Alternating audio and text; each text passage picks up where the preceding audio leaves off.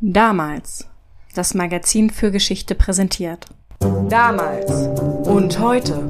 Der Podcast zur Geschichte mit David und Felix. Moin. Moin. David, was weißt du über Cricket? Äh, nicht viel, danke der Nachfrage.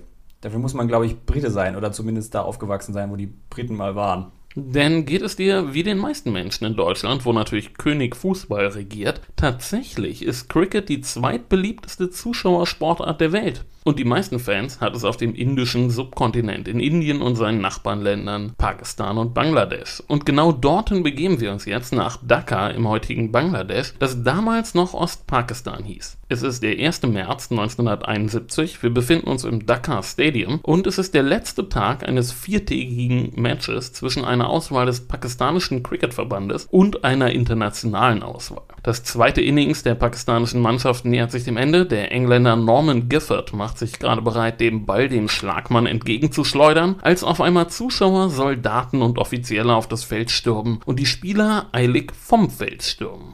Fußballfans sind ja überall auf der Welt jederzeit dazu bereit, das Spiel etwas zu ernst zu nehmen.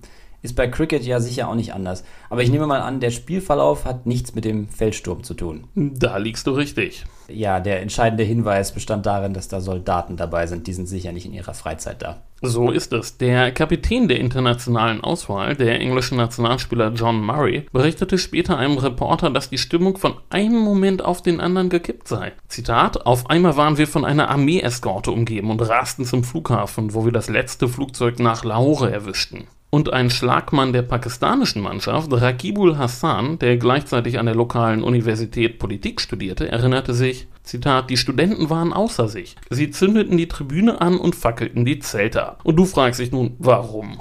Das tue ich. Die werden noch nicht die Flugblätter der Kommune 1 in die Hände bekommen haben. Nun, es hatte, wie du dir vielleicht denken kannst, nicht viel mit Cricket zu tun. Das habe ich mir gedacht. Aber der Abbruch des Cricket-Spiels hatte einen interessanten kleinen Nebeneffekt und den möchte ich hier doch erwähnen. Der zitierte Rakibul Hassan und einige andere bengalische Spieler in der Mannschaft traten beim nächsten Match, das denn wenige Tage später in Lahore in Westpakistan ausgetragen wurde, nicht mehr an. Dafür rückte unter anderem ein junges 18-jähriges Nachwuchstalent ins Team, das denn kurz darauf zum Studium nach Oxford ging. Und auch in Oxford spielte der junge Mann Cricket. Er wurde 1974 Kapitän der Universitätself, spielte dann in England County Cricket und wurde Stammspieler der pakistanischen Nationalmannschaft die er dann 1992 als Kapitän zum Weltmeistertitel führte. Da war er zwar schon fast 40 Jahre alt, aber immer noch ein absoluter Cricket-Superstar und mit dem Gewinn der Weltmeisterschaft wurde er nun Nationalheld und super populär, eine Popularität, die er dann für eine politische Karriere nutzte und aktuell ist es der Premierminister von Pakistan und daher wirst du seinen Namen vielleicht kennen. Imran Khan, von dem habe ich schon mal gehört, ja. Ich wusste auch, dass er Cricket-Profi war, aber die Geschichte kannte ich noch gar nicht. Also er profitiert als junger Mann davon, dass die Zuschauer bei einem Spiel 1971 die Tribüne anzünden. Ja, das ist korrekt. Im Gegensatz zu den Spielern konnten die Zuschauer auf den Tribünen während des Spiels nebenbei Radio hören. Und das taten sie, denn der Präsident des Vereinigten Pakistans, ein General namens Yahya Khan, hatte für 12 Uhr mittags eine Rede angekündigt. Das Volk erwartete nämlich endlich einen Termin für die lange angekündigte Einberufung der Nationalversammlung und als er sich denn endlich hinstellte und verkündete, diese werde ein weiteres Mal verschoben, da dauert es nur Minuten, ehe in Dhaka, aber auch anderswo, vor allem aber in Ostpakistan, Pakistan die Lage eskalierte. Und warum das geschah, darüber reden wir in unserer heutigen Folge. Alles klar, bin gespannt. Dann fang am besten vorne an. Das wäre denn die Teilung Britisch-Indiens. Das kann dauern. Ich sehe, du hast heute wieder viel vor.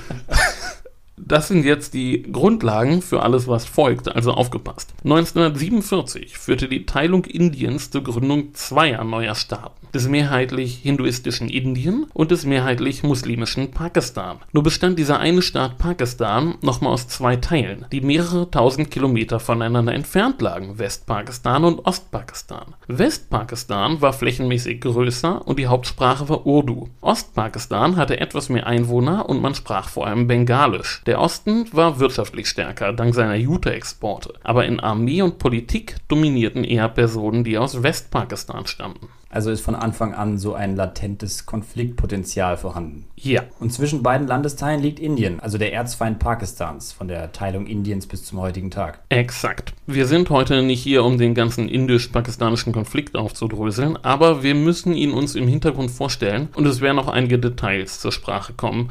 Nun springen wir mal 20 Jahre nach vorne. Am 11. Januar 1966 starb kurz nach Mitternacht der indische Ministerpräsident Lal Bahadur Shastri und zwar in der Hauptstadt von Usbekistan, in Taschkent. Unmittelbar vor seinem Tod hatte er dort nämlich eine Vereinbarung mit dem pakistanischen Präsidenten Ayub Khan unterzeichnet, die einen Punkt hinter den jüngsten militärischen Konflikt setzte, den sogenannten Zweiten Indisch-Pakistanischen Krieg. Vermittelt worden war die Erklärung vom sowjetischen Premierminister Alexei Kosygin. Für Kosygin war das ein großer diplomatischer Erfolg. Er und Ayub Khan trugen nun auch persönlich den Sarg Shastris ins Flugzeug nach Hause und nun müssen wir, diesmal leider recht früh, den indisch-pakistanischen Konflikt in den globalen Kontext Kontext des Kalten Krieges einordnen. Taucht Kissinger wieder auf? Natürlich. Ich hab's befürchtet. Es ist übrigens mal wieder ein Podcast um die Jahre 1970, 71, nur mal auf die Parallelität der Ereignisse hinzuweisen. Da waren zeitgleich Salvador Allende, Hafiz al-Assad, Willy Brandt und Golda Meir gut beschäftigt und natürlich Nixon, Kissinger und Konsorten. Also Golda Meir und Willy Brandt erwähne ich heute auch wieder. Na, auf die Verbindung bin ich gespannt. Das hebe ich mir für später auf. Jetzt erstmal zurück zum Kalten Krieg. Der spaltet ja zuverlässig jede Region in zwei Hälften. Genau. Indien gehörte eigentlich zu den sogenannten blockfreien Staaten, die eine Position zwischen den Lagern anstrebten. Pakistan aber war ein Verbündeter der USA und das Verhältnis der USA zu Indien war immer ein bisschen schwierig. Man erkannte zwar, dass Indien als Wirtschafts- und als Regionalmacht wichtiger war als Pakistan, aber gerade Nixon und Kissinger waren klar pro Pakistan. Das ist vor dem Hintergrund der späteren Entwicklung ja auch sehr interessant. Barack Obama hat ja mal gesagt, dass ihn Pakistan nachts um den Schlaf bringt. Das konnten Nixon und Kissinger sicher noch nicht absehen.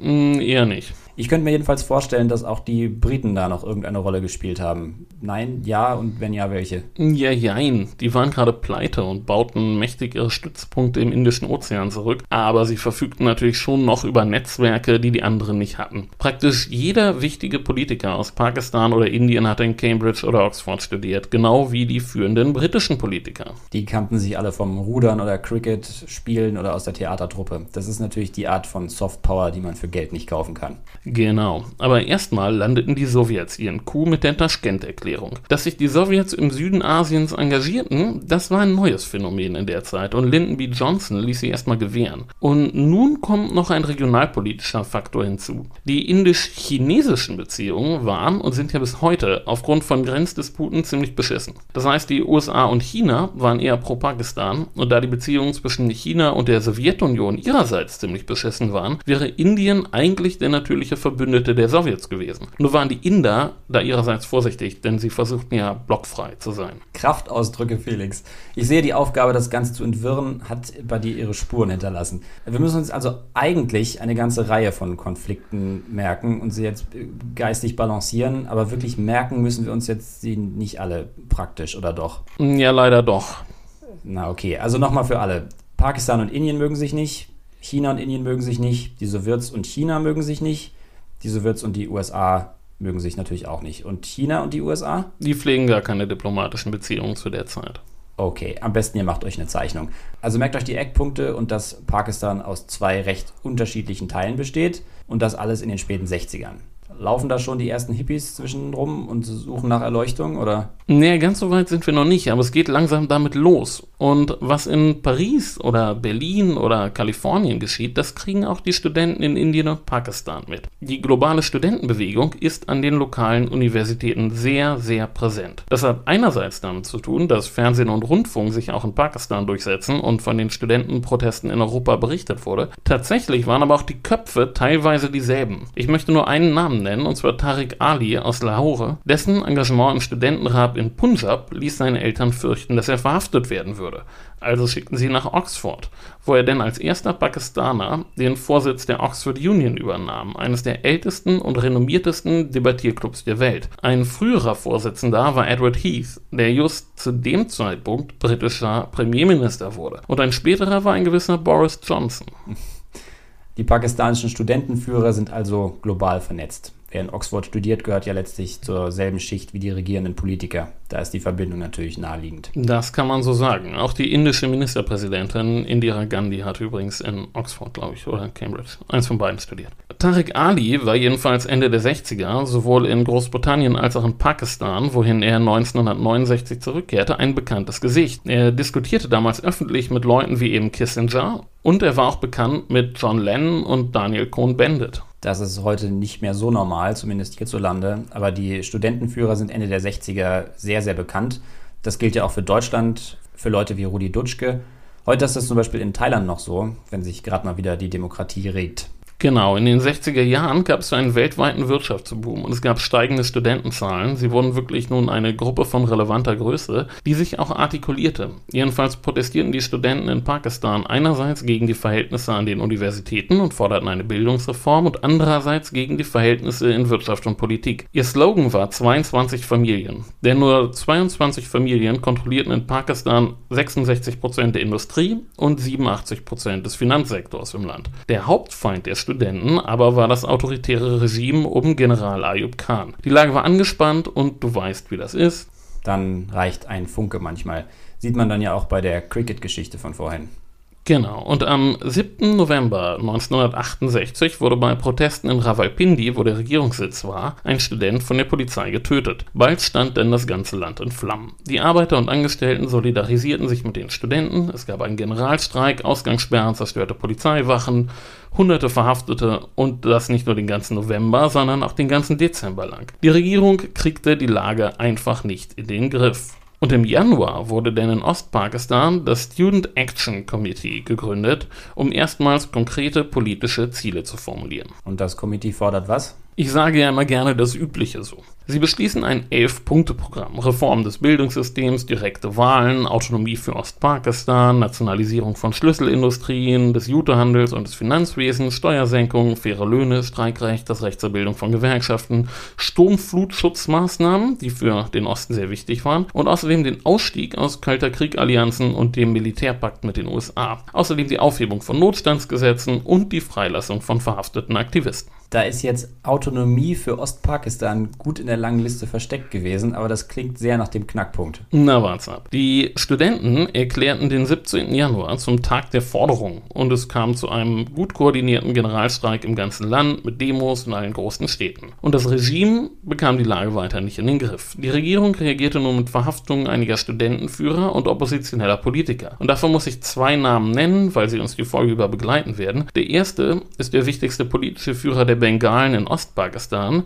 Sheikh Mujibur Rahman von der Awami-Liga, kurz nur Mujib genannt. Der andere ist der wichtigste Politiker Westpakistans, Zulfikar Ali Bhutto von der Pakistan People's Party oder PPP. Der war mal Außenminister unter Ayub, aber nun sein Kritiker geworden und die beiden landeten jetzt im Knast. Das klingt recht verzweifelt von Seiten des Regimes.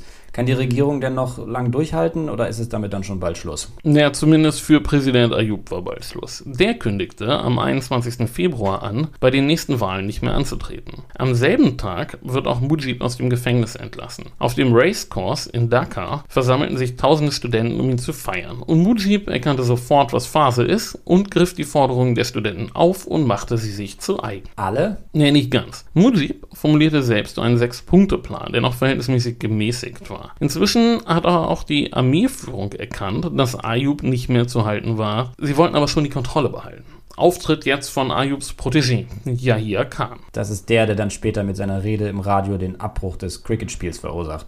Eben der. Er erklärt Ayub, dass dessen Zeit abgelaufen ist. Ayub tritt zurück und am nächsten Tag verhängt Yahya Khan das Kriegsrecht. Boah, also glaubt er es mit Gewalt doch noch irgendwie regeln zu können. Moment, er erklärte gleichzeitig, dass er den Weg für eine verfassungsgemäße Regierung ebnen wolle. Seine Idee war eine neue Verfassung, in der die Armee eine Rolle als Beschützer der Demokratie hatte, bekannt auch als türkisches Modell. Die Türkei ist da ja tatsächlich ein bisschen ein Sonderfall. Aber in dem konkreten Fall bedeutet das letztlich, dass das Militär sich ein freundlicheres Gesicht geben will, um den Massenprotesten den Wind aus den Segeln zu nehmen, oder? Also erstmal macht er hier tatsächlich wirksam Nägel mit Köpfen. Im Oktober sollen Wahlen stattfinden und die Nationalversammlung soll dann eine neue Verfassung ausarbeiten. Klingt soweit unverdächtig. Nur gehen die Wahlen nicht so aus, wie Yahya Khan sich das vorgestellt hat. Im Wahlkampf wird schnell klar, dass kaum eine Partei schafft, in beiden Landesteilen erfolgreich Wähler zu mobilisieren. Im Westen dominierte die PPP von Bhutto. Sie gewann dann 88 von 138 Sitzen für den westlichen Landesteil. Im Osten dominierte die Awami-Liga von Mujib und die gewann dort 160 von 162 Sitzen und damit die absolute Mehrheit in der Nationalversammlung, denn der Osten des Landes hatte ja mehr Einwohner, also auch mehr Sitze. Ja, ja, wenn Wahlen nicht so ausgehen, wie man sich das vorstellt. Damit regieren jetzt also die, die Autonomie für Ostpakistan fordern. Sie regierten nicht, nein, aber sie hatten die absolute Mehrheit in der verfassungsgebenden Versammlung. Nun war für die Regierung guter Rat teuer. Die Armeeführung empfahl dem Präsidenten, die zweitstärkste Partei zu unterstützen, die PPP von Bhutto. Bhutto verstand es auch geschickt, mit den Generälen umzugehen. So äußerte er in privaten Gesprächen immer wieder seine eigene Vorliebe für das türkische Modell. Okay, ich verstehe. Er kapiert, dass die Generäle ihm den Weg zur Macht ebnen können. Für ihn waren sie auch der einzige Weg an die Macht. Er hatte ja keine Mehrheit. Stimmt. Am 20. Dezember erklärte er in Lahore öffentlich, dass die Mehrheit alleine in der nationalen Politik nicht zählt. Das erinnert mich an Jean Sand. An ihr Mehrheit gegen Einheit Pamphlet. Genau. Ich weiß, was du meinst. Bhutto sagt jedenfalls, seine Partei sei der einzige Vertreter des Volkes von Westpakistan. Die PPP und die AL müssten sich sofort verständigen. Die Spitze der Awami-Liga widersprach darauf natürlich. Die Partei habe ein klares Mandat, die Verfassung zu entwerfen und die Regierung zu stellen. Und zwar mit oder ohne eine andere Partei. Und die Awami-Liga begann auch mit dem Entwurf einer neuen Verfassung. Ihr Entwurf sei eine Konföderation von zwei im Grunde souveränen Staaten mit gemeinsamen Regelungen nur in wenigen Bereichen, wie zum Beispiel einer gemeinsamen Verteidigungs- und Außenpolitik vor. Und im Januar begannen die Verhandlungen zwischen allen Beteiligten. Yahya besuchte Mujib in Dhaka und erklärte ihm, er habe nichts gegen dessen sechs Punkte. Aber die westpakistanischen Anführer müssten in eine Lösung mit einbezogen werden. Und Mujib bat im Gegenzug, für den 15. Februar die Nationalversammlung einzuberufen. Und nach außen war alles friedlich. Und Yahya bezeichnete Mujib öffentlich als den nächsten Premierminister. Dann traf er sich mit Bhutto. Und der ist sauer, nehme ich an. Oh ja. Immerhin erklärte er sich zu einem Treffen aller drei bereit. Das fand dann auch statt, aber brachte keine konkreten Ergebnisse. Das klingt jetzt zumindest so, als wäre es gar nicht der General Khan, der versucht, die Pläne von Mujib und seinen Leuten zu verhindern. Oder ist das alles Show und in Wirklichkeit sieht alles ganz anders aus? Nö, das stimmt schon. Es war Bhutto, der in der Folge sein Bestes tat, um eine Einigung zu hintertreiben. Er drängte ja hier, die Nationalversammlung zu verschieben. Doch der verkündete einen ersten Termin, den 3. März. Und Bhutto kündigte daraufhin an, seine Partei werde nicht erscheinen, wenn Mujib kein Entgegenkommen signalisiere. Er versucht also der Versammlung ihre Legitimation zu nehmen. Und wie reagiert Mujib? In dessen Partei rumorte es inzwischen. Man war sich sicher, dass Bhutto die Generäle im Rücken hatte. Radikale forderten jetzt eine einseitige Unabhängigkeitserklärung von Ostpakistan, aber Mujib fürchtete, damit dem Militär einen Anlass zu geben, jetzt hart durchzugreifen. Außerdem würde das nur funktionieren, wenn das Ausland einen neuen Staat auch anerkennen würde. Na klar, sowas will politisch vorbereitet werden. Arbeitet man im Hintergrund schon daran oder vielleicht kommen ja jetzt Brandt und Golda Meir ins Spiel?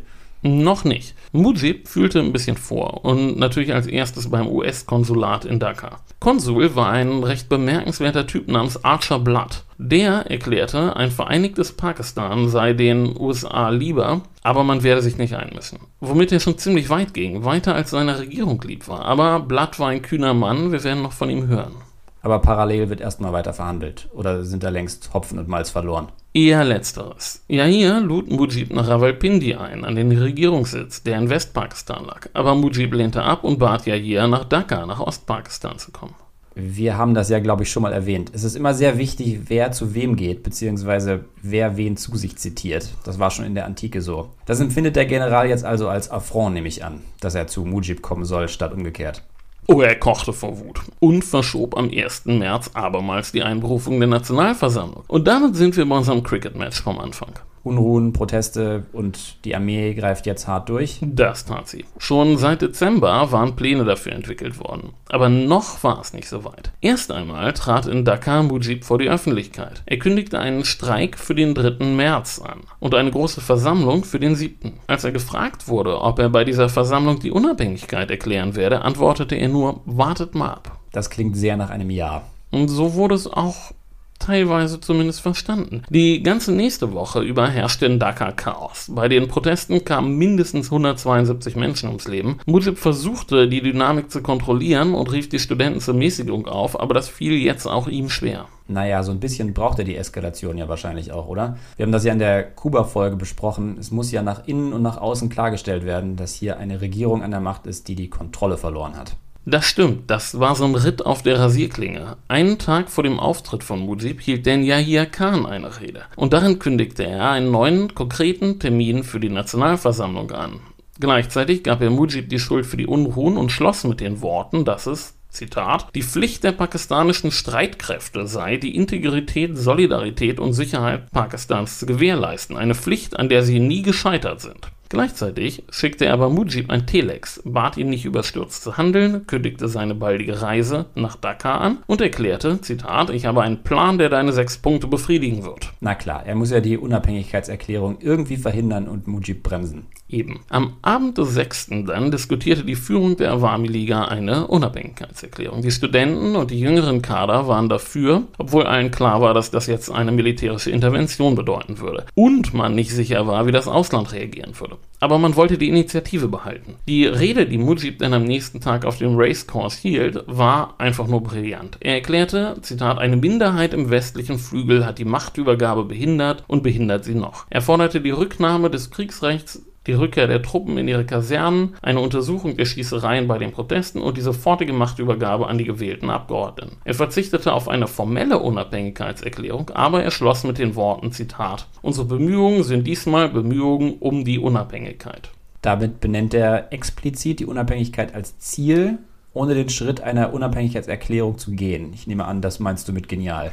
Ja, die neue Taktik der Awami-Liga lautete von jetzt an keine Kooperation. Es wurde gestreikt, die Zahlung von Steuern wurde verweigert und so weiter. Bemerkenswerterweise unterstützten die kleineren Parteien im Westpakistan Mujibs Kurs. Bhutto war damit politisch isoliert. Er akzeptierte in der Folge die Forderungen nach der Machtübergabe und die Aufhebung des Kriegsrechts. Er forderte aber weiter eine Konsenslösung.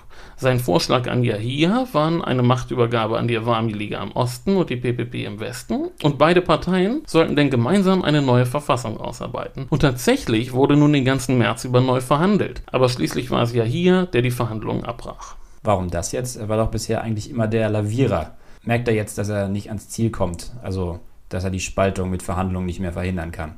Ganz genau. Und dann greift die Armee ein. Nun griff die Armee ein. Am 25. März gab Yahya das Go und kurz vor Mitternacht begann die Operation Searchlight. Yahya wandte sich im Radio an das Volk, erklärte, Mujib habe sinnvolle Verhandlungen verweigert und sagte, Zitat, der Mann und seine Partei sind Feinde Pakistans und sie wollen die völlige Abspaltung Ostpakistans. Er hat die Solidarität und Integrität dieses Landes angegriffen. Dieses Verbrechen wird nicht ungestraft bleiben. Zitat Ende. Die Awami-Liga sei von jetzt an komplett verboten. Und was macht die Armee? Wird jetzt gleich scharf geschossen oder wird erstmal nur Präsenz gezeigt? Nun zunächst einmal machte sie Jagd auf die Anführer der Studentenverbände und der Awami-Liga. Die Armee arbeitete dabei systematisch eine Liste ab. Die meisten entkamen, aber Mujib wurde geschnappt. So einfach scheint es dann aber für die Armee nicht gewesen zu sein, wenn die meisten entkommen sind. Treten die Verfolgten denn jetzt den Rückzug an oder bricht jetzt der offene Aufstand los? In Teilen ja. Die beiden Verbände der Armee, die sich vor allem aus Bengalis rekrutierten, das East Bengal Regiment und die East Pakistan Rifles, leisteten Widerstand. Und bis Ende März hatte die Armee zwar Dhaka unter Kontrolle, aber große Teile von Ostpakistan noch nicht. Die bengalischen Offiziere wussten aber, dass sie nur für eine begrenzte Zeit bestehen würden können. Am 31. März reiste daher die Spitze der Awami-Liga an die indische Grenze und bat um Hilfe beim großen Nachbarn. Es gibt also richtige Kämpfe. Und während die Bengalen möglichst lange den Vorstoß aufhalten, wenden sie sich an ja, den alten Feind. Wird Indien denn im Osten auch als Feind wahrgenommen oder ist das nur im westlichen Pakistan so? Naja, Ostpakistan, das ist gleichzeitig Ostbengalen und Westbengalen ist ein Teil von Indien. Die sprechen zumindest also schon mal die gleiche Sprache, das hilft. Ich möchte jetzt aber nicht über die vielen Sprachen des indischen Subkontinents sprechen, sondern über die geostrategischen Probleme, die wir vorhin angedeutet haben. Und wir übernehmen jetzt mal die indische Perspektive. Ich kann mir nicht vorstellen, dass das Bedürfnis, sich einzumischen, sehr groß gewesen ist. Der letzte Krieg war ja noch nicht lange her. Da liegst du richtig. Indien war auch gerade mit sich selbst beschäftigt. Kurz zuvor war die regierende Kongresspartei in zwei Flügel zerbrochen und die Ministerpräsidentin Indira Gandhi regierte mit einer Minderheitsregierung. Und just für den März, in dem wir uns gerade befinden, hatte sie Neuwahlen ausgerufen, um endlich wieder vernünftig regieren zu können. Okay, Indien ist also gerade mitten im Wahlkampf. Da kommt die Krise im Nachbarland ja nicht gelegen. Wie ging die Wahl denn dann aus?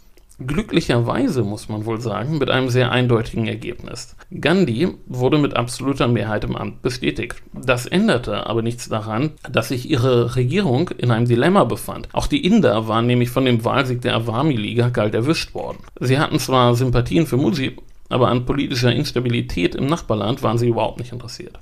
Da besteht dann immer die Gefahr, dass das Regime versucht, durch einen Krieg von der misslichen Lage abzulenken und das Volk hinter der Armee zu vereinen. Genau. Auch bestand kein Interesse an einem unabhängigen Ostpakistan. Man fürchtete dort den Einfluss Chinas. Wir haben uns gemerkt, China war mit Indien verfeindet. Der große Vorteil der Inder bei allem, was folgte, war allerdings, dass der Research and Analysis Wing, der indische Auslandsgeheimdienst, ziemlich gut über die politischen Prozesse und Denkmuster seiner Nachbarn informiert war. Beziehungsweise sie besser einzuschätzen wusste als die meisten anderen Beteiligten. Das vereinfacht vieles, wenn man weiß, was der Nachbar denkt. Und wenn man realistisch ist. Der Geheimdienstchef Rameshwar Natkau kam schnell zu dem Schluss, dass man die Situation so nehmen muss, wie sie ist. Und sich Ostpakistan wahrscheinlich über kurz oder lang abspalten würde. Er war fest davon überzeugt, dass die pakistanische Armee vielleicht kurzfristig militärisch Kontrolle ausüben könne, aber die Unabhängigkeitsbestrebungen so stark seien, dass das Spiel für Westpakistan im Grunde schon verloren war. Kao ist im Übrigen bis heute in den entsprechenden Kreisen eine absolute Legende, obwohl er extrem diskret war. Er wurde angeblich nur zweimal in seinem Leben fotografiert.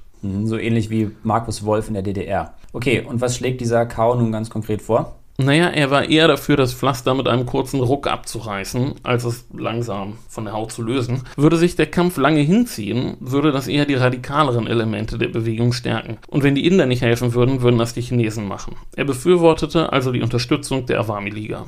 Und dem Rat wird dann Folge geleistet. Ja, die Frage für die Regierung war nur, wie man das vor dem Hintergrund des indisch-pakistanischen Krieges und vor allem auch des Kalten Krieges am schlausten anstellen würde. Wo lauert denn da die konkrete Gefahr? Also vor dem Hintergrund des Kalten Krieges soll das heißen, die Gefahr ist nicht nur ein Krieg mit Pakistan. Möglich war auch eine Intervention durch China. Vor den Pakistanern hatte man keine Angst, aber der chinesischen Armee war man nicht gewachsen. Das wusste man seit dem Grenzkrieg von 1962. Und dann ging es auch darum, die USA nicht zu verärgern den Verbündeten Pakistans. Genau. Dann geht jetzt also das Taktieren los. Exakt. Erstmal war Gandhi sehr vorsichtig. Die Grenze wurde für Flüchtlinge geöffnet, aber die Awami-Liga erstmal auf Distanz gehalten. Die offizielle Position hieß, wir sind sehr besorgt und fordern ein Ende der Gewalt. Hinter den Kulissen wurde unterdessen die Opposition gebeten, die Füße stillzuhalten und keine nationalistischen Töne anzuschlagen. Die Kommunikation mit der Awami-Liga überließ man erstmal Militärs und Verwaltungsbeamten. Sehr diskret lieferte man Waffen, Funkgeräte und Arzneimittel Arzneimittel. Die Hoffnung war, dass die Rebellen in der Nähe der Grenze eine befreite Zone würden halten können. Der Geheimdienst operierte unter höchster Geheimhaltung. Das würde ich von einem Geheimdienst aber auch erwarten.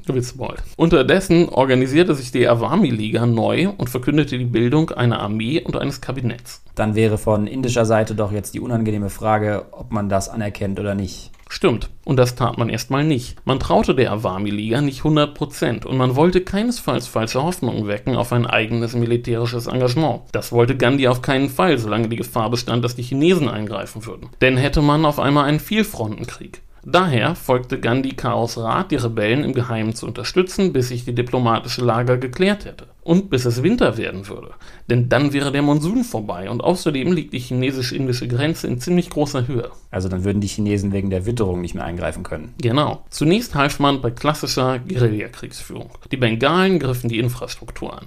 Brücken, Eisenbahnlinien und so weiter. Dazu kamen kleinere Gefechte, bei denen man punktuelle Überlegenheit ausspielen konnte. Es dauerte allerdings etwas, bis die Inder die klassisch ausgebildeten Einheiten der East Pakistan Rifles dafür umtrainiert hatten. Gleichzeitig mussten in Indien die Flüchtlinge versorgt werden. Und davon kamen bis Ende Mai mehr als 100.000 am Tag. Das ist mächtig gewaltig. Also logischerweise nicht alles Rebellen und Studenten. Logischerweise. Vor allem waren es Hindus.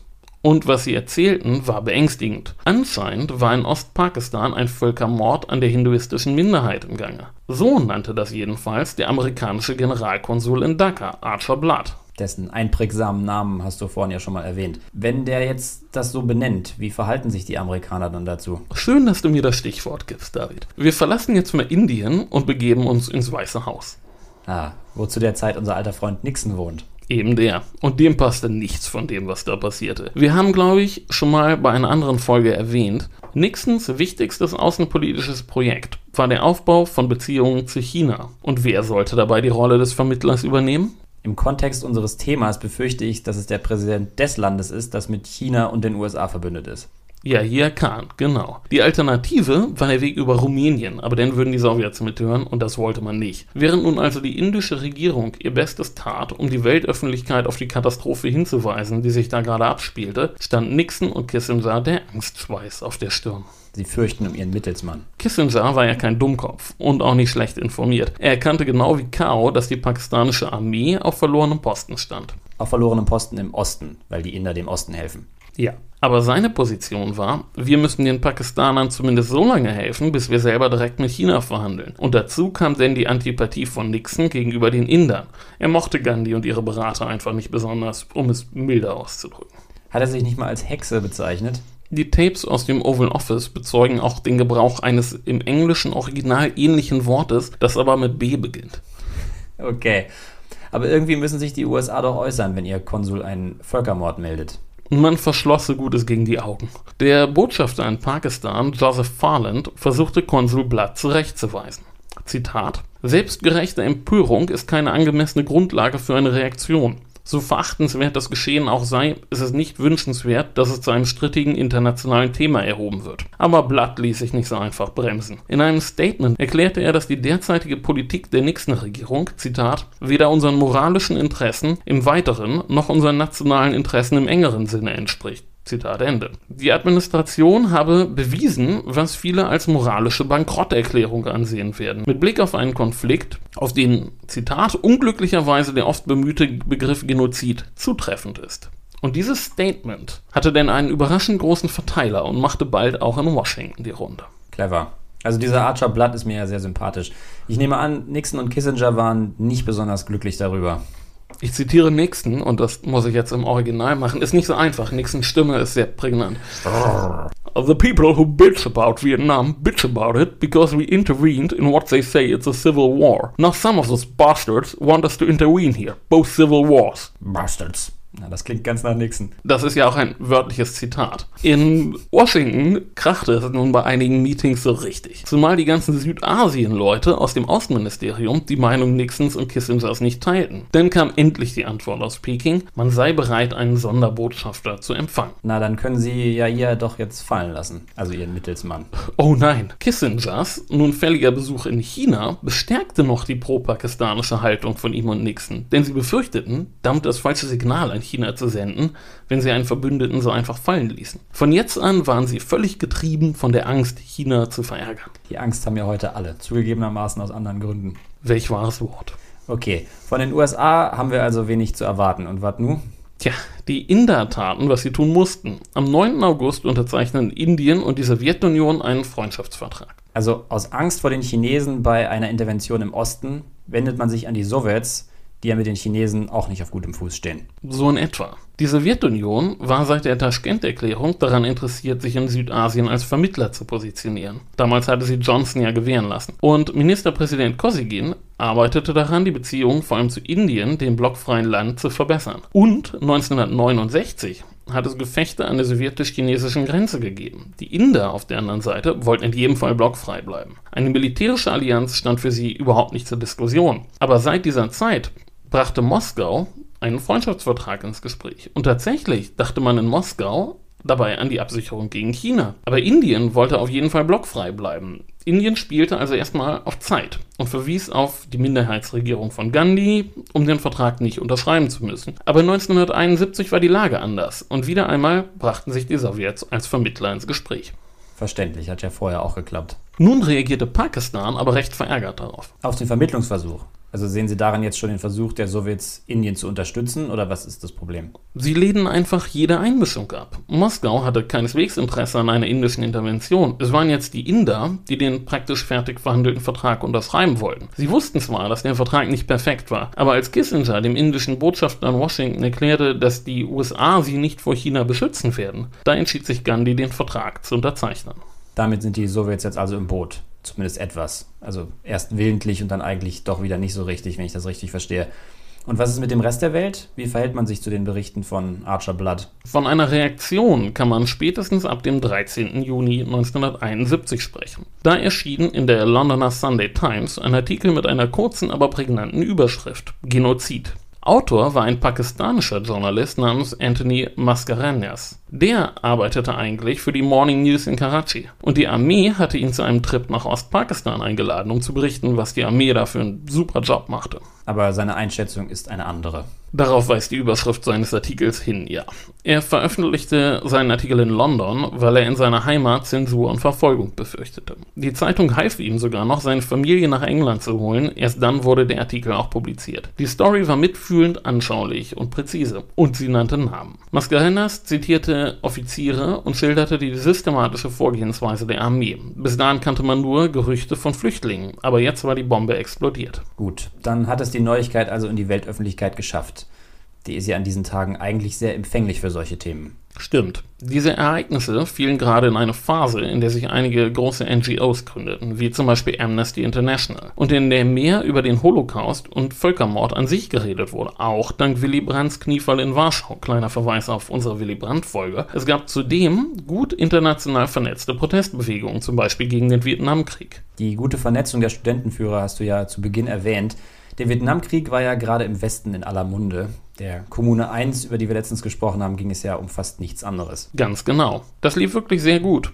Und zum Zentrum der Bewegung wurde das UK. Bemerkung am Rande, was viele nicht wissen, der Großteil der pakistanischen Immigranten im UK kommt aus der Provinz Sylhet. Und das liegt in Ostpakistan. Zwei sehr spektakuläre Kampagnen wurden von Oxfam gestartet, die seit Jahren schon ein Büro im Osten Indiens unterhielten. Erstens wurden landesweit Anzeigen veröffentlicht, die Coupons enthielten, die die Leser nur noch unterschreiben und ihren Parlamentsangehörigen schicken brauchten, um ihrer Unterstützung Ausdruck zu verleihen. Die Sekretariate der Abgeordneten wurden daraufhin mit Post überflutet. Und zweitens gewann man 50 Prominente, darunter Ted Kennedy und Mutter Teresa, für eine Artikelserie zum Genozid. Aber nicht nur NGOs, sondern auch Musiker wurden aktiv. Der berühmte indische Musiker Pandit Ravi Shankar, der in den USA lebte, organisierte zusammen mit seinem Kumpel George Harrison ein Benefizkonzert im Madison Square Garden, an dem dann auch Eric Clapton und Bob Dylan teilnahmen. Das Album zum Konzert erreichte in vielen Ländern Platz 1 in den Charts. Kein Wunder bei den Headlinern. Aber das war nur die eine Seite der Medaille. Von Seiten der UN gab es kein Interesse an der Krise. Die 60er Jahre waren nämlich auch eine Zeit der Entkolonialisierung. Und die UN wurde bald von Ländern dominiert, in denen autoritäre Herrscher von fragwürdiger Legitimität regierten, die vor allem daran interessiert waren, dass sich niemand in ihre eigenen inneren Angelegenheiten einmischte. Oder das, was sie dafür hielten. Ich verstehe. Kein einziges Komitee nahm sich der Krise an und erst recht nicht die UN-Generalversammlung. Die Krise in Ostpakistan wurde nicht mal diskutiert. Also nützt der ganze Aufschrei der Öffentlichkeit nichts. Naja, zumindest in den europäischen Ländern konnten die Regierungen nicht gegen die Stimmung regieren. Das indische Außenministerium konzentrierte sich daher darauf, einzelne Länder zu beackern. Unterstützung kam dabei auch aus einer Ecke, die nicht gewollt war, von der DDR. Warum war die nicht gewollt? Naja, die BRD war halt wichtiger und die indische Regierung mochte Willy Brandt und seine Entspannungspolitik. Brandt war dann auch sehr zugänglich für die indische Perspektive und stoppte erstmal alle Waffenlieferungen und Wirtschaftshilfen an Pakistan. Das ist doch zumindest ein kleiner Erfolg. Wobei ich keine Ahnung habe, wie groß westdeutsche Waffenexporte zu der Zeit waren. Wie auch heute größer, als die meisten denken. Mhm. In Frankreich war die Regierung von Pompidou vorsichtig. Aber der große Held der Resistance, André Malraux, bezog klar Position und so stoppte auch Frankreich alle Hilfen an Pakistan. Am wichtigsten aber war das UK. Dort war man sehr gut informiert und sehr realistisch. Und vor dem Hintergrund der Stimmung im Land und in der sicheren Überzeugung eines letztendlichen indischen Erfolgs stoppte auch Premierminister Heath alle Hilfen an Pakistan. Also sind die Europäer pro-indisch bzw. für ein unabhängiges Ostpakistan aber wirklich aktiv werden sie nicht. Oh nein, so weit lehnte sich niemand aus dem Fenster. Sowas wie aktive Unterstützung kam aber aus einer völlig unerwarteten Ecke. Willy Brandt hatten wir gerade schon, dann kommt jetzt Golda. Aus Israel, genau. Erklär. Also, eigentlich war Indien traditionell eher Israel kritisch. Andererseits hatten die Israelis, die immer Geld brauchten, in den Kriegen von 62 und 65 Waffen geliefert. Und die Inder verstanden, dass Israel über Softpower verfügte. Vor allem aber wollte man Waffen. Und nun kommen wir zu Shlomo Zabludovic. Zabludovic war ein Jude aus Lodz, der Auschwitz überlebt hatte und nach dem Krieg nach Finnland ausgewandert war. Dort arbeitete er für einen Rüstungskonzern, Tampella. Anfang der 70er Jahre war er auch Direktor einer kleinen Liechtensteiner Firma, die israelische Rüstungsgüter vertrieb. Und natürlich kannte er Golda Meir und er organisierte denn die unauffällige Lieferung von Waffen aus den regulären Beständen der israelischen Armee an die Inder. In der Folge war er dann auch der Kontaktmann für die geheime Kommunikation zwischen Indira Gandhi und Golda Meir. Die Korrespondenz möchte ich gern lesen. Leider sind die Archive dazu noch nicht geöffnet. Schade. Aber gut. Israelische Waffen sind sicher sehr treffsicher, aber so richtig weiter bringt das Indien auf der diplomatischen Ebene jetzt auch nicht, oder? Also wenn ich es richtig verstehe, droht ja immer noch ein Eingreifen Chinas im Falle einer indischen Intervention.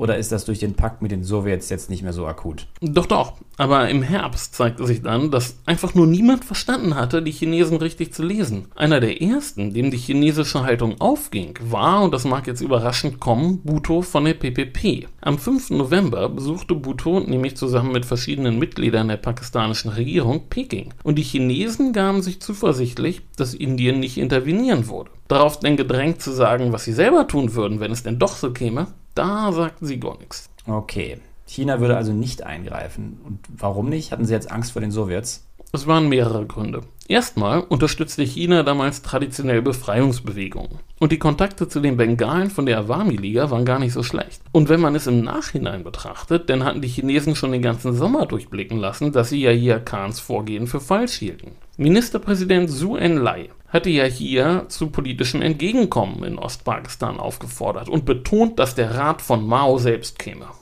Hat da jemand jetzt nicht aufgepasst? Sowas ist doch in der Sprache der Diplomatie schon ein mächtiger Wink mit dem Zaunfall. Oh ja, das war's. Aber bekanntlich hört man lieber, was man hören möchte. Und dann waren da noch andere Zeichen, die die meisten übersehen hatten. Beim Grenzkrieg gegen die Sowjets von 1969 hatte Marschall Lin Bao, der handverlesene Protégé und auserkorene Nachfolger Maos, die Armee in Alarmbereitschaft versetzt. Und das machte Mao misstrauisch, denn seiner Ansicht nach durfte nur er selber das tun. Und im Laufe der folgenden beiden Jahre wurden Maos Zweifel an Lin Bao und der Armeeführung immer stärker und stärker. Er forderte von Lin Selbstkritik. Der vermied es, noch einmal nach Peking zu kommen und starb dann beim Versuch, in die Mongolei zu fliehen. Im September 1971 bei einem etwas mysteriösen Flugzeugunglück. Nun galt es, die Armee neu zu ordnen und nicht Krieg zu führen. Das sind natürlich sehr interessante Vorgänge. Aber erkennen das auch die Inder? Die haben doch eigentlich ihren Supergeheimdienst. Naja, nach dem Grenzkrieg von 1969 mit der Sowjetunion hatte Mao erstmals Interesse an einer Verbesserung der Beziehung zu Indien signalisiert. Konflikte mit Indien und der Sowjetunion waren dann doch etwas zu viel. Und die gesendeten Signale stimmten die indische Regierung ganz vorsichtig optimistisch. Dazu kam denn die Unruhe nach dem Tod von Lin Bao. Und die Pakistaner wirkten irgendwie nervös nach diesem Treffen in Peking. Und für den Durchbruch sorgte der denn aber, wie du vermutet hast, der Geheimdienst. Er besorgte eine Präsentation, die der pakistanische Botschafter bei einer Konferenz vor seinen Amtskollegen in anderen Ländern gehalten hatte und in der er betont hatte, dass er nicht davon ausgehen werde, dass China zugunsten von Pakistan in einen Krieg in Ostpakistan eingreifen wird. Und nun ging's los. Nun ging's los. Und die Pakistaner leisteten sich einen weiteren großen Fauxpas. Es entging ihnen nicht, dass die Inder ihre Truppen mobilisierten. Und nun dachte Yahya Khan, er sei Moshe Dayan und ließ sich von dem israelischen Vorgehen im Sechstagekrieg inspirieren. Er unternimmt also einen Präventivschlag. Ist jetzt generell keine blöde Idee, dem Gegner die Initiative nehmen zu wollen, aber gibt es auch einen ganz konkreten Plan, der ihn dazu bewegt, das zu machen? Ja, jetzt müssen wir doch mal über Kolonialismus reden und über die britische Theorie der Kriegsrassen. Oh weh. Zu Recht. Die Briten hatten diese merkwürdige Idee, dass Muslime Hindus als Krieger überlegen seien. Und in der pakistanischen Armee war man davon völlig überzeugt. Sie waren sicher, Unterlegenheit an Männern und Material durch ihre überlegene Kampfkraft wegzumachen. Und die Rechnung geht nicht auf. Nicht mal ansatzweise. Die indische Armee war größer, besser ausgerüstet, mobiler, hatte die Luftüberlegenheit, die Seeüberlegenheit, die bessere Logistik und die bessere militärische Aufklärung. Eigentlich hatten die Inder nur vor, genug Territorium zu erobern, um eine Regierung der Awami-Liga zu installieren. Aber auf einmal standen sie direkt vor Dhaka und nach 13 Tagen kapitulierte die pakistanische Armee. Das ist fix. Die Inder waren davon ausgegangen, sie hätten eigentlich nur drei Wochen Zeit, bis die UN eingreifen würde. Der Krieg dauerte aber nicht mal zwei Wochen. Also haben auch die USA keine Zeit einzugreifen. Ja, das ist eine sehr merkwürdige Geschichte. Selbst als der Krieg schon lief, waren Nixon und Kissinger sicher, dass China intervenieren würde. Kissinger interpretierte den Krieg ganz im Zuge seiner Fantasien vom großen Spiel und sah ihn als sowjetisch-indische Machtdemonstration gegen China und die USA und als Generalprobe für den Nahen Osten. Daher solle Nixon jetzt bitte Brezhnev eine Drohung zukommen lassen. Kissinger und Nixon waren sich außerdem sicher, dass Indien auch Westpakistan angreifen werde, obwohl ihnen ihr eigener Generalstab und die CIA widersprachen, weil das militärisch nicht umsetzbar gewesen wäre. Die CIA meldete auch, dass die chinesische Armee sich nicht bewege. Schließlich kontaktierte Kissinger selbst den chinesischen UN-Vertreter Huang Hua, aber der erging sich bei ihrem Gespräch nur in philosophischen Betrachtungen. Oh ja, da hätte ich ja auch gern zugehört bei dem Gespräch. Also im Oval Office dürfen nachher wieder viele böse Worte gefallen sein, nehme ich an merkwürdig trifft es auf jeden Fall sehr gut, wenn man den Fall beschreibt. Kissinger und Nixon ließen sich in ihrem Handeln bald von nichts mehr beeindrucken. Den Sowjets wurde mitgeteilt, dass die USA Westpakistan verteidigen werden. Und das machte jetzt auch die Sowjets ein bisschen nervös, als sie merken, was passiert da eigentlich in Washington? Ja klar, wenn da jetzt so zwei Leute im Weißen Haus irrlichtern und ihre eigenen Theorien haben zu allem, was passiert. Als Drohgebärde wurde jetzt ein Flugzeugträger, die Enterprise, von Vietnam aus in Marsch in Richtung Indien gesetzt. Während in Moskau die Inder verzweifelt den Sowjets versicherten, dass sie überhaupt kein Interesse an Westpakistan hätten. Inzwischen stand dann auch das vierte indische Korps schon vor Dhaka und wartete auf Befehle. Und nun entschied die indische Regierung, dass der Krieg besser heute als morgen beendet sein musste. Die Stadt wurde eingenommen, die pakistanische Armee zur Kapitulation aufgefordert und der Krieg war de facto zu Ende. Und der Flugzeugträger wird nicht mehr gebraucht. Nicht so schnell. Während in Dhaka schon über die Kapitulation verhandelt wurde, glaubte Kissinger immer noch, jetzt wird endlich China eingreifen. Dann müsste man gucken, was die Sowjets täten und diesen wahrscheinlich mit der Bombe droht. Oh, heiliger Bimbam, der Typ echt. Ja, sowas passiert, wenn man nicht für andere Einschätzungen zugänglich ist. Denn endlich traf Huang Hua den amerikanischen Sicherheitsberater Alexander Haig und las ihm eine Nachricht aus Peking vor. Man solle den UN-Sicherheitsrat einberufen. Von Intervention kein Wort. Aber damit war das Drama immer noch nicht ausgestanden. Wir wissen heute, die Welt steht noch. Was war denn jetzt der nächste irre Einfall? Na, pass auf, so ging es weiter. Am Nachmittag des 15. Dezember bot der pakistanische General Niazi in Dhaka die Kapitulation an. Er wählte dafür den Umweg über das US-Konsulat. Die Amerikaner zweifelten aber an der Entscheidungsgewalt des Generals und fragten erstmal Washington nach. Die Amerikaner fragten dann in New York bei der UN den wichtigsten Pakistaner, den sie gerade fanden, und das war ausgerechnet Bhutto, der das Angebot der Kapitulation denn aber nicht an die verhassten Inder weiterreichte. Jetzt geht also die Kapitulation in der stillen Post verloren. Schließlich riefen die Amerikaner selber in Neu-Delhi an, aber sie bekamen keine Leitung. Und währenddessen brachte Polen im Sicherheitsrat eine Resolution für einen Waffenstillstand ein, die unser Freund Bhutto denn öffentlich zerriss. Er erklärte, er werde nicht kapitulieren. Schließlich gelang es denn unserem General in Dhaka direkt bei seinem indischen Gegenüber zu kapitulieren und der Krieg war vorbei. Kissinger gratulierte den Nixon, dass er durch seine harte Haltung Westpakistan gerettet habe.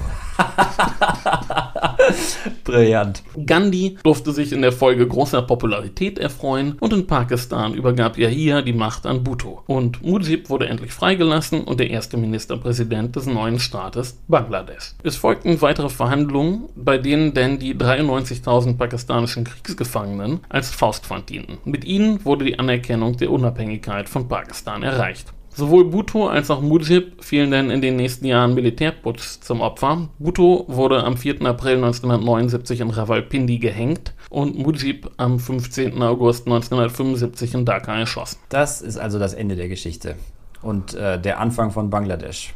Da ist ja jetzt wirklich fast alles dabei gewesen. Da können unsere Hörer jetzt zwei Wochen dran knabbern und das verarbeiten bis zu unserer nächsten Folge. Also ich brauche zwei Wochen, um das zu verarbeiten. Naja, ein Phänomen, von dem wir heute gehört haben, sind die blockfreien Staaten während des Kalten Krieges. Die Architekten der blockfreien Bewegung waren der erste indische Ministerpräsident Nehru und der jugoslawische Staatschef Tito. Und um den geht es jetzt in unserem Gespräch mit Stefan Bergmann, in das wir jetzt nochmal reinhören werden.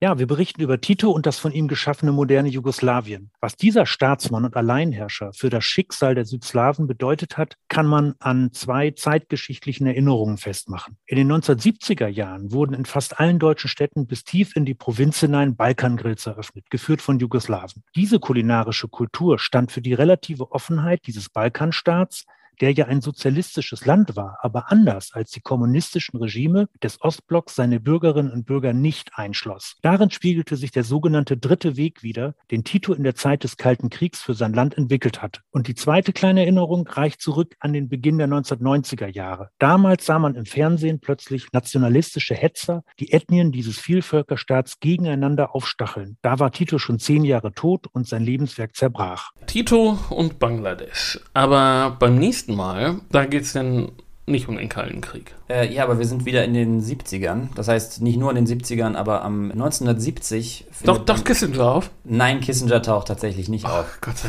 Dank. Ausnahmsweise mal nicht.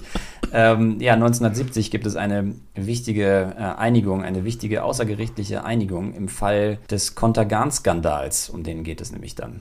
Damit werden wir uns nächstes Mal beschäftigen. Bis dahin bleibt uns gewogen, folgt uns auf eurer Lieblings-Podcast-App oder Plattform oder wo auch immer ihr uns gerne hört. Falls ihr uns bei Spotify hört. Fünf Sterne bitte. Wir äh, haben festgestellt, dass auf äh, Spotify jetzt auch Bewertungen möglich sind. Von daher, ja, die kleine Bemerkung, bitte. Ja, wir wissen, die meisten von euch hören uns über Spotify. Ansonsten, die zweitmeisten hören uns über Apple Podcasts. Und da kann man auch Sterne geben.